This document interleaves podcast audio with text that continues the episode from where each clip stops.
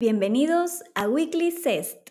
Inicia la semana con un recap de las noticias más importantes del mercado financiero. Hoy es lunes 31 de octubre del 2022 y las noticias principales del mundo son ¿Frenarán las tasas? La semana pasada, los mercados experimentaron volatilidad debido a los resultados mixtos de las compañías. Algunas empresas como Google, Meta y Amazon retrocedieron entre 10 y 20%, luego que los ingresos resultaran inferiores a periodos anteriores, confirmando el temor a que la desaceleración haya alcanzado a las empresas tecnológicas. Estos resultados han incrementado el miedo al contagio en el sector tecnológico, por la ralentización de la economía.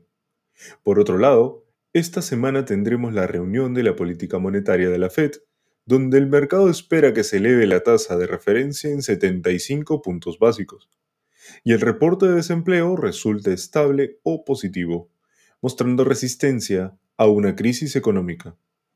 Por nuestra parte, creemos que la Fed tendría un mensaje más suave, debido a que la inflación estaría cediendo en los siguientes meses.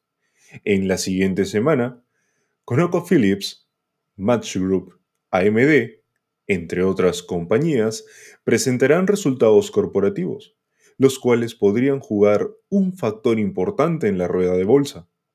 Recomendamos mantener cautela en el momento de invertir al corto plazo. Nuevos vientos para el Reino Unido.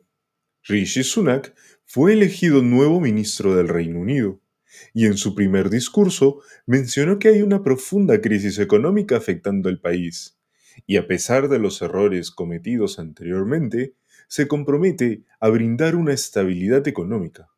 Hoy tenemos el dato del IPC para Europa, un indicador clave que será usado por el Banco Central Europeo para ajustar más su política monetaria. Recordemos que la semana pasada la tasa de referencia para la zona euro subió a 2%, la tasa más alta desde el 2009. Xi por tercera vez. ¿China será más autoritario? Algunos coinciden que Xi Jinping sería el líder más poderoso de China desde la era de Mao Zedong, aunque su nombramiento formal como presidente de China ocurrirá en marzo del 2023 los mercados reaccionaron de forma negativa con esta noticia, ya que el nuevo modelo de mundo pretende volver a China a un país socialista moderno en todos los aspectos. Por otro lado, el Ministerio de Comercio comentó que se centraría en la demanda interna y en potenciar el consumo para el desarrollo de la economía de China. Es un gran reto, ya que las medidas para contener el COVID-19 estarían estancando la actividad económica y creemos que la apertura del país ayudaría en la cadena de suministro de las economías globales, ayudando al crecimiento global. Por último, estimado inversionista, no olvide que los mercados aún siguen la expectativa de la política monetaria y los resultados corporativos.